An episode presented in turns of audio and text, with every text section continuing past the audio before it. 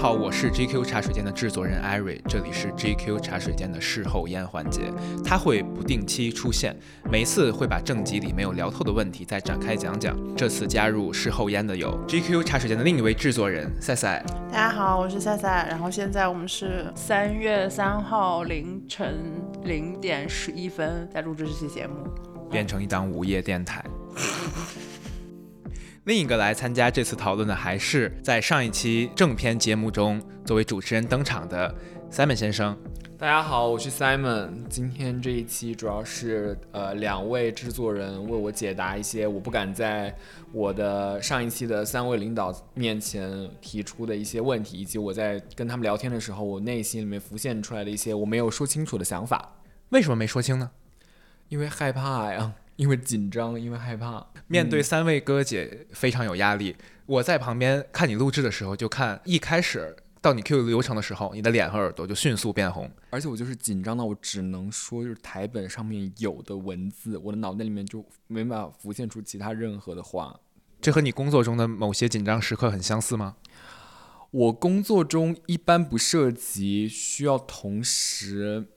面对三个哥姐三个哥姐的状况吧，就是。一般客户也就是一两个，那我们就直接进入正题吧。我们就今天还是聊职场是吗？对，就简单来说，你没聊过瘾嘛。同时，可能你还有挺多困惑的。呃，我觉得我们上次没有聊清楚的一个问题，就是前一期 Rocco 其实就是顺嘴提了一下，他说他希望，或者他说他觉得大家都应该有一个职场人设。他讲完，我回去想了几个小时，我还是没有懂什么叫职场人设，以及我们为什么要有职场人设。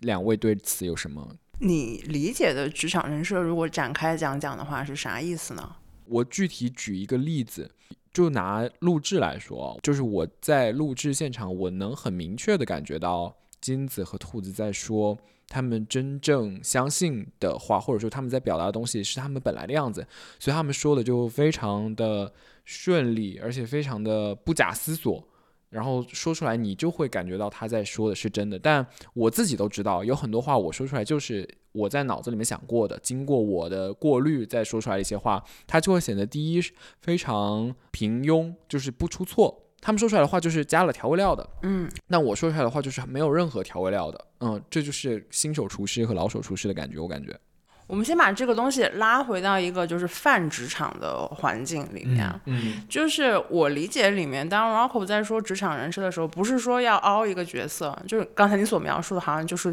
来公司就是来一个片场，然后每个人都有已经有了角色，倒不是他说的那种职场人设，可能是说在传统的观念里面，就是一个非常标准的一个员工，他可能是对老板的需求就是总能完成。然后他也比较相信这个公司的价值观，和同事相处的也比较和睦，是这样的一个可雇佣性非常高的一个员工。那如果你自己觉得你可能不是这样一个员工，实用主义来讲比较明智的做法就是你第一天就或尽早让大家知道这个事情，就是你没有必要说我我先要假装扮演一下一个好的员工，然后发现就是难受，然后突然有一天就是发疯。因为现在的职场环境可能的确是因为更多新一代人涌入进来之后，大家对于那种稍微不太符合雇佣性老标准的这些年轻人的宽容度已经在放开了。但是它重点是任何一种品质，只要这种品质不是杀人放火的话，只要保持一定一贯性，就是有所谓的 consistency。我为什么已经说了中文还要再加一句英文呢？就 是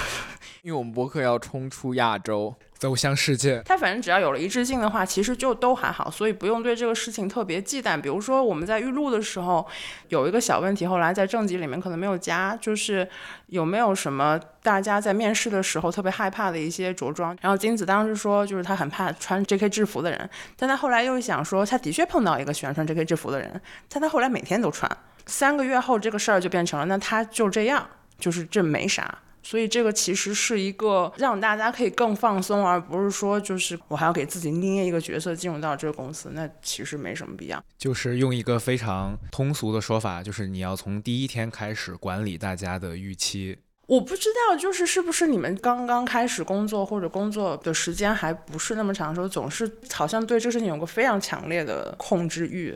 就是是不是之前我猜测会看很多各种各样的，就是如何沟通，嗯，如何那啥，是如何怎么怎么样。我只能从我自己的个体经验来讲，就是我觉得不看这些也没啥。我感觉啊，我个人感觉就是，我不知道那个赛赛老师刚进入职场的时候，就是市场上有有什么流行的，就是针对年轻人的这种关于职场的一种教育吧。但是就感觉我们这一代，就是我跟 Simon 都差不多是，呃，险些零零后，就是踩着这个零零年的边儿。就九十年代末出生的这么一批人，我们呃在面对职场的时候，就是向上管理已经是我们能听到的最体面的跟这个公司的上级沟通的一种方式了。就尽管它还是有些谄媚嘛，再往后过渡几年，就是向上管理这个这个概念已经迭代成整顿职场了。我感觉我刚刚开始工作的时候，大概是一三年的时候，嗯，这些职场攻略肯定已经存在了，但是我从来没有感觉到这是一个我必须要看的东西。嗯就是有人要看，有人要看，有人不看就有人不看。但是现在可能因为小红书、B 站这些东西，就是你已经被这个东西半包围了。我是感觉那个氛围和我刚刚开始工作的时候已经不一样了吧？就一三年那个时候，密度肯定没有现在这么高。我还有一个点是，如果是以前的话，那个书是你要去买才能买到的嘛，但现在就是对对对，现在是免费的嘛。对，它就是一个碎片嘛。我是觉得，当你对一个事情不知道的时候，你肯定会相信最耸动的那个传说。有一种是耸动，有一种我感觉的会有众多所谓保姆级攻略嘛，哦就跟你讲的可细了，嗯它不一定会吓你。反正这两样东西可能都是属于你不小心点进去了就容易掉进去吧。我觉得就是特别能理解，我也很难想象，就是如果我是这两年刚刚开始工作的话，那我会以一种什么样的心态进入职场？可能还有一层，我猜测是就是。因为他大家都已经被这个东西包围了，你会想着那别人都看了，我不看是不是会有问题？我那时候觉得可能也没有那么多人看吧，那我好像也没有必要看这个东西。而且说起来这个求职这个事儿吧，到现在，尤其我们这新媒体从业者知道，这个东西已经作为一种选题了。到了那个每年春招秋招，就肯定有非常非常汹涌的跟求职有关的自媒体内容。而且它真的就是因为内容赛道的这个细分，它导致就是求职内容它得无孔不入。比如说，就是我看到过很多这种，比如说面试妆要怎么化，面试要选一个什么样的袜子。口红应该也有面试色吧？I 应应该应该是有的，应该是不可能没有。对，我觉得应该是我甚至看过那种非常奇怪的视频，就是一些面试玄学了，就比如说面试的时候要在左手的手心里捏一个一元硬币。就如果你们找不到一元硬币，在现在一个电子支付如此之盛行的年代，就你还可以拿圆珠笔在你的手心上画一个圆，就是 据说也有效果，但我不知道为什么。这还能有为什么？你问他为什么，就是《周易》八卦里面这么写的。一来他没讲清楚，二来我也没细看。总之就是你就想象吧，就是求职类的内容，就是已经渗透到这个层面了。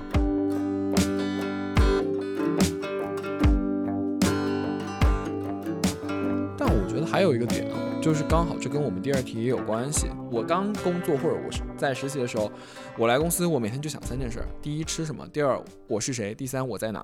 就我真的不知道，就是我真的我坐在那，我真的就不知道。尤其是我们的工作其实是你需要简称为输入和输出嘛。我就坐在公司用公司的电脑看那个《纽约客》，我跟别人说我在找选题，其实我知道我不是。就是我不知道我在做什么事情，在这个我觉得我都不知道做什么事情能够有效的帮助我的情况下，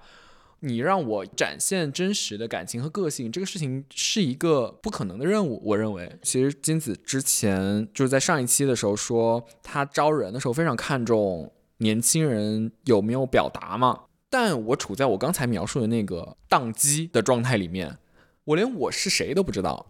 我怎么可能会有表达呢？那你这个没有表达，是你在呃来求职前就意识到的，还是说你在你坐到这个办公室里的时候才发现那个瞬间自己脑袋空空了？我觉得都是，就是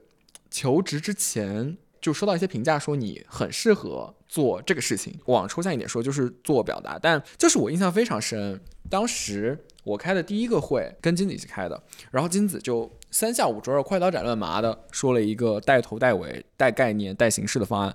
我当时想说，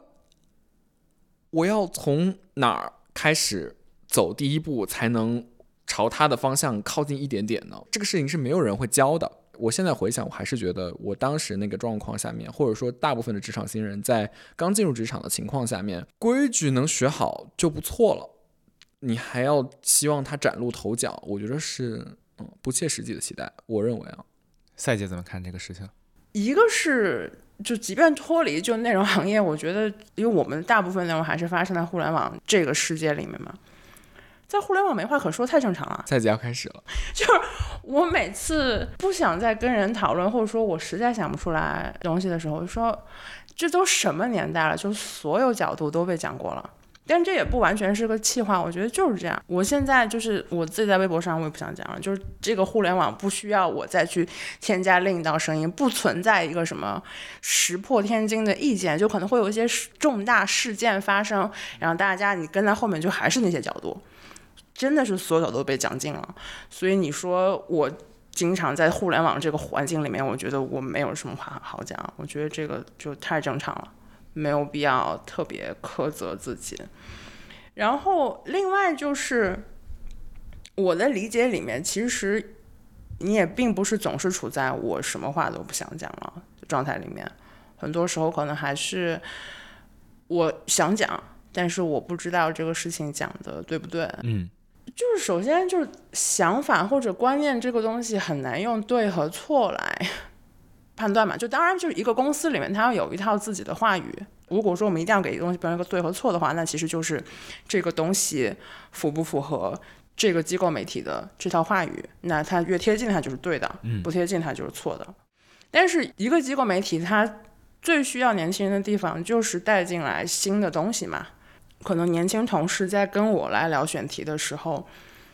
我没有上下文，就他只是告诉了我一个想法，但是这个想法是怎么来的，它是怎么样的一个背景环境，我我我我不知道。就是一个是可能就是它真的是一个来自我自身经历的一个想法，但是我没有办法把它还原成生长出来那个环境。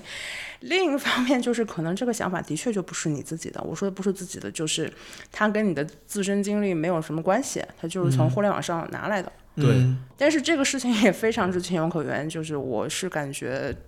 你们这一代对于自己要有观点的这个压力真的非常大，就是感觉啥事儿都我要跳出来一个说我要怎么看待这个事情，就是那种，是的，反正和我刚开始工作的时候相比，是一个更加反常的一个状况。对，就是我之前曾经被朋友就是因为一个事儿吧评价过，就是问我怎么想，我说我没想法，不不关心不在乎，他说你怎么那么麻木？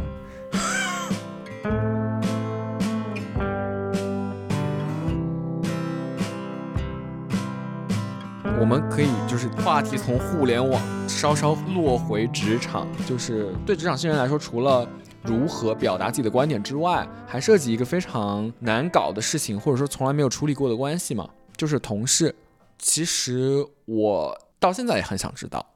在工作里是可以交到朋友的吗？无限趋向于不能吧。想援引一下，就是向彪老师和三联做的那个新的播客，叫《你好陌生人》，他跟莫要花园的主理人和马皮做的一期节目里面，就是提到了一个概念。他当时讲的是群租房里的一群人，就是他们住的非常近，但是彼此不交流，然后这种关系模式变成了一个叫维持陌生。没有一个更加准确的词来，就是描述。职场人际关系了，就是大家花了很多的功夫在做维持陌生。所谓维持陌生，就是你这群人每天都在一块儿，然后尤其在北京的话，你有大量的时间同事在一块儿。即便你不看任何书，可能也有一个那个模糊的印象，说这个事儿不能问，这个事儿不能说，然后要保持所谓的边界感，就是边界感给这个东西把它合法化了。就是这个在职场就是要有边界感，然后我们花了很多的力气去维持这种陌生关系。那你在。边界感作为最大的路线正确的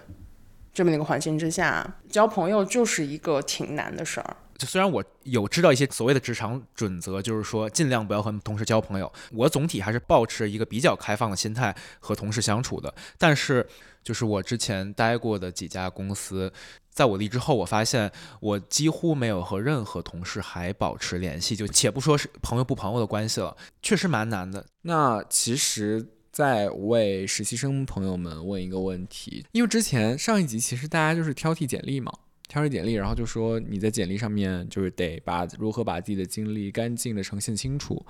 还有一个状况是离可能离三位哥姐比较遥远的，就是实习嘛。那实习的时候，我肯定就是啥也没有，只有一片诚心。那这个时候我要怎么说呢？我要怎么办呢？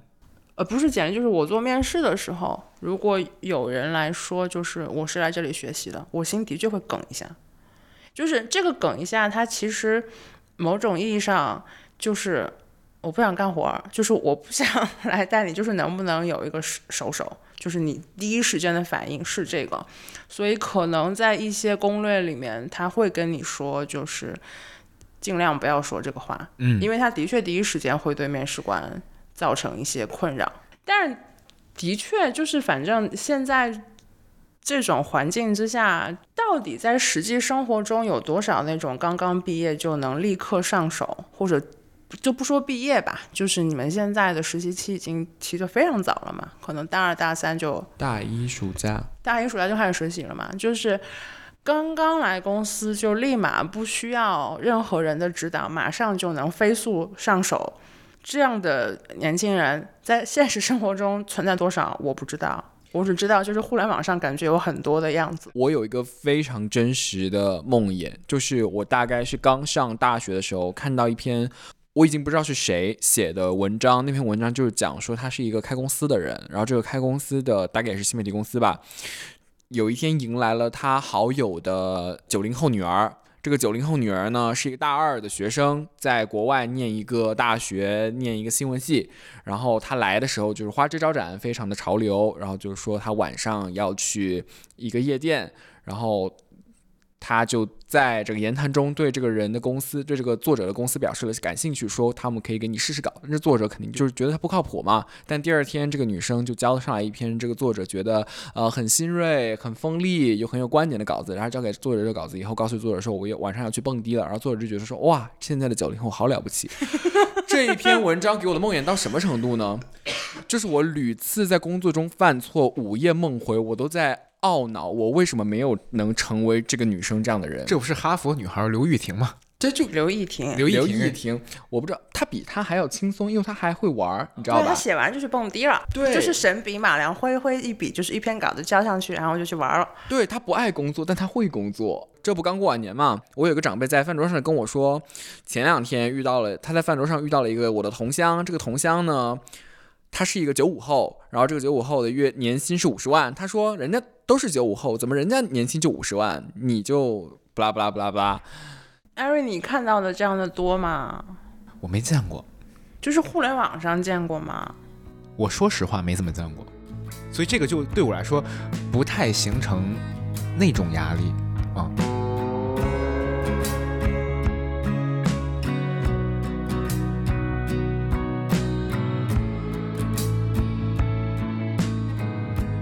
我还想求一个实用经啊，就是大家也是当过弱者的人，就知道你进入一个新的环境里面，你不能说你啥都不知道，但你确实什么都不知道，这个时候怎么办呢？我的职业经验就是在刚开始的时候，就是你肯定是装，但这就是一个进大学或者我还没有进职场的时候就听说的一个对职场的幻想，这个幻想就叫 fake it till you make it。这个事情我在进职场之后，它其实是更深的困扰了我。你怕被戳穿。对，你可以在没有工作的时候说 fake it till you make it，但你真正工作，像我们，我摸到键盘，我说我要从哪儿 fake 起啊？对啊，就是这个话其实的确挺奇怪，就是 fake it till you make it 这个东西，它能覆盖的领域其实是挺少的。就是你可以穿的像一个职场人，你可能可以通过一些互联网检索，就是进入到一个所谓的职场语言体系里面。嗯但是就像就是 Simon 刚才讲的嘛，那我比如说我听到了金子的一个就是非常完整、非常精彩的方案，我也想装，我咋装？就是没有办法装的嘛。就是他到了一个实操的工作里面，其实具体那个事儿要怎么做，你其实很难去假装。说起这种冲大这种行为，就是我是非常深有体会的，因为我就前几份工作基本都是这么招摇撞骗来的。你总能学到一些面试技巧和写简历的技巧，嗯，然后呢，靠着招摇撞骗把这个工作拿下了。这个时候你发现你什么都不会，不够会，那怎么办呢？你只能装，然后一边装一边学。但很多时候确实装着装着就装明白了，你偷偷摸摸学，就学着学着也也也也就会了。装对你来讲其实是有用的，是吗？写稿这个事儿，是说实在的，我都不觉得这是一个完全不能装的东西。嗯，抛开创作类的工作，很多工作是完全可以装的。你就是那种啊，说自己不复习，然后通宵背书的人。就那个时候看过很多这种冲大学或者这种算计学，有一个非常经典的书叫《硬球》，是当时一个美国驻白宫记者写的。我只记得第一章，就是说林登·约翰逊在最早就是他如何结识那些议员，就是说他每天要洗十几次澡，刷十几次牙。就是每次都在那种别人放松警惕的时候跟别人聊天交朋友，就类似于这种东西嘛。就是有很多有人推荐，然后整理这些经验和技能，教你怎么浑水摸鱼。我当时就看着这些东西走进真正的实际工作当中的，就还是很有用的。但我觉得你说的装和我说的装不是一个东西啊。你说的装是待人接物，你真正需要实操的工作，你是偷偷学的嘛？不，问题是你得先用通过待人接物把人骗过去，你才能偷偷偷学啊。对这个东西已经很难去做一个价值判断了。就是其实我从中提取的就是你要展现出你是一个有能力的人嘛，嗯啊就是时时刻刻要展现出一个你是有能力的人。如果说 fake it，它装的部分的话，那就是装成是一个，即便你在不会的时候，你要装成是一个有能力的人。就是主持上一期节目的我，不，我本人，我的天呐，真是吓死我！就虽然你肯定是当时觉得自己不行，但是你挺下来了，你是是不是觉得自己又进步了一些些呢？我觉得自己做的差死了，我真的，我每说一句话我都在后悔。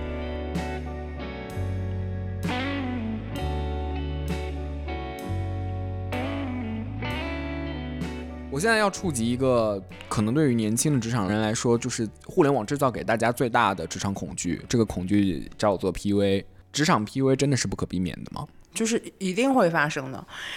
先稍微定义一下，就是什么是职场 PUA 吧。嗯，那我现在大概对他的理解就是，就是一个事儿没做成、没做好，上级觉得就是你一个人的问题，并且觉得就是你对这个事情的感受是不重要的。嗯，比如说你跟他沟通了，他说哦原来是这样，嗯我觉得这个就还好吧。啊，嗯，就是一场误会。一场误会，就是因为两方的视角不太一样，那可能这种不太能算。但是即便是把后面这种情况给排除掉的话，我觉得还是挺难避免的。这可能是我比较悲观的一面吧。嗯。现代企业对于效率这个事情 有一个近乎宗教般的信仰嘛？是，那有的时候很不幸的就是 PUA 也好，情感勒索也好，它就是最快捷的办法。嗯哦、就是把你扣在这儿，就是让你蒙受一种巨大的负罪感，嗯，去做这个事儿。但有什么方法能让它看起来不这么恐怖吗？因为情感勒索听起来就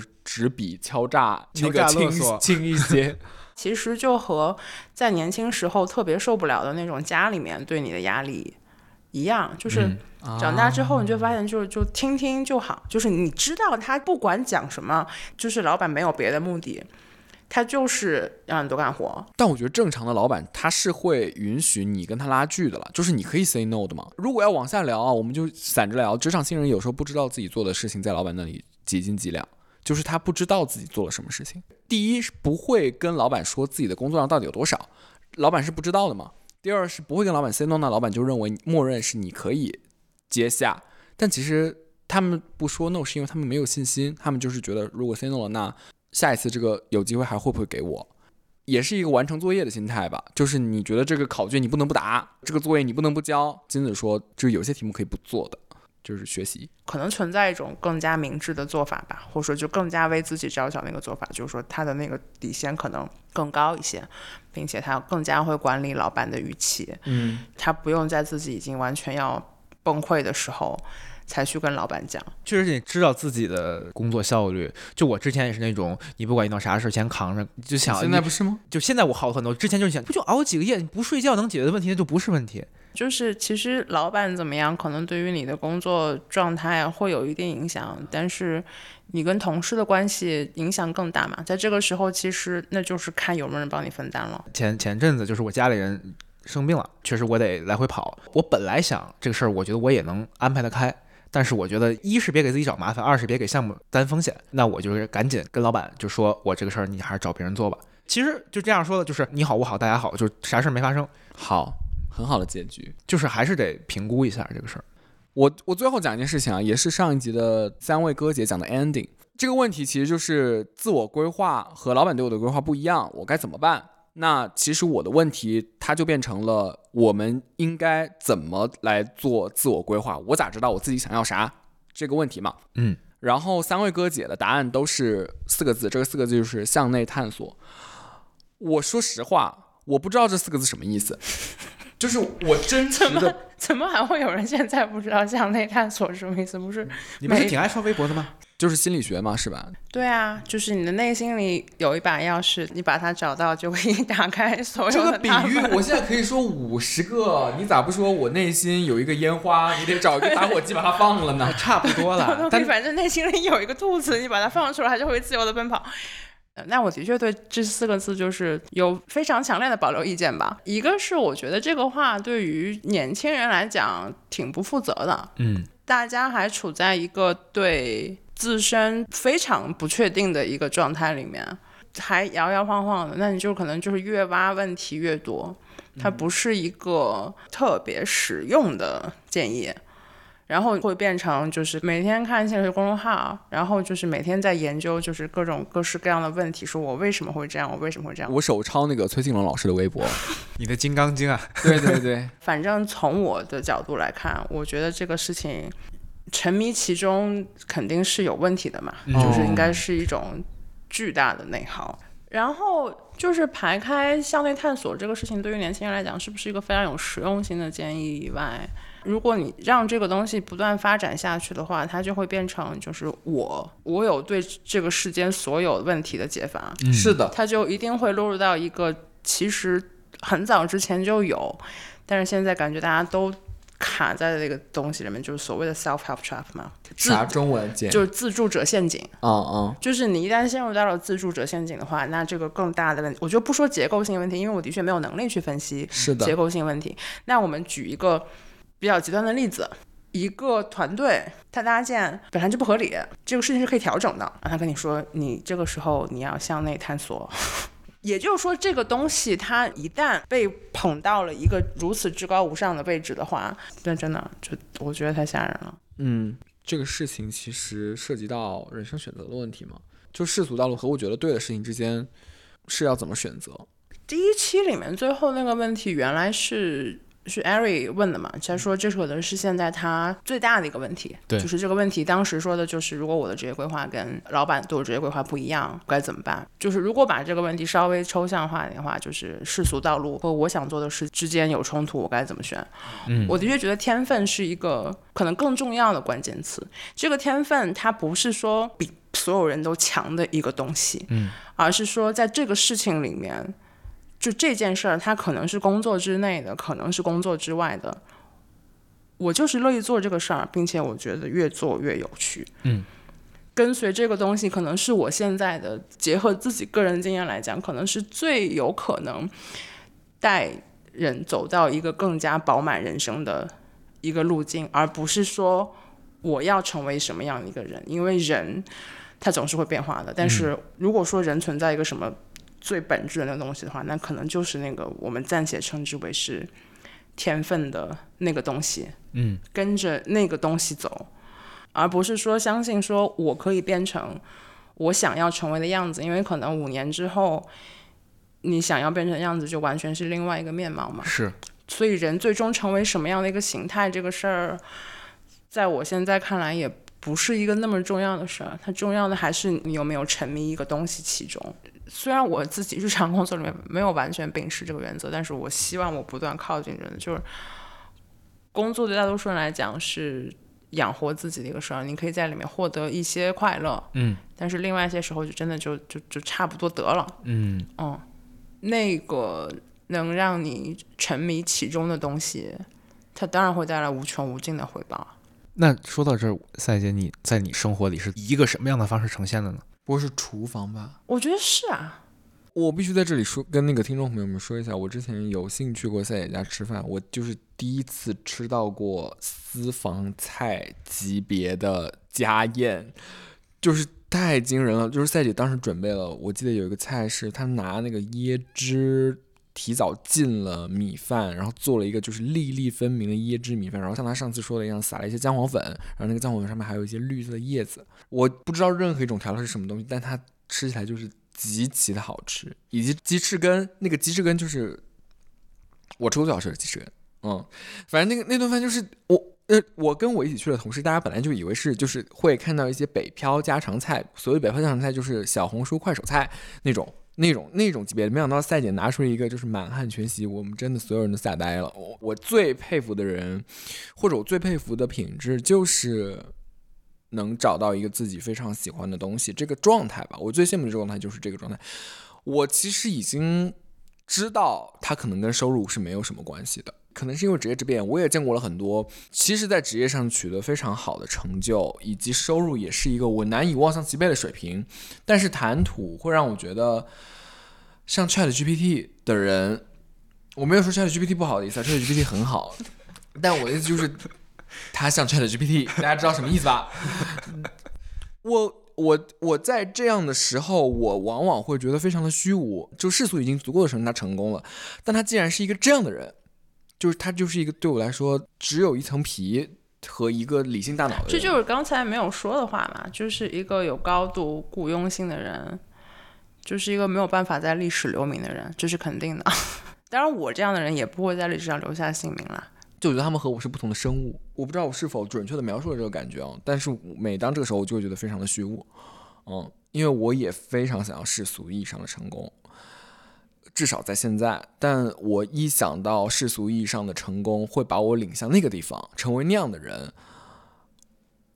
也可能是我给自己找的借口，但我会因此而望而却步，我会觉得很恐怖。嗯，我不愿意牺牲这么多事情，虽然我也不知道我具体会牺牲什么。嗯，可能是就是胖了二十斤吧，我真的不行，我真的没办法。我们。这个对话在比较艰难的氛围中，我认为是比较艰难的氛围中结束了。但是其实解答了我很多困惑嘛。然后这一次的 GQ 茶水间事后烟就先到这里啦。欢迎大家在喜马拉雅、网易云音乐、小宇宙、苹果播客等泛用型播客客户端订阅我们的播客，并在小红书关注我们 GQ 茶水间的同名账号。我们下期再见啦，拜拜。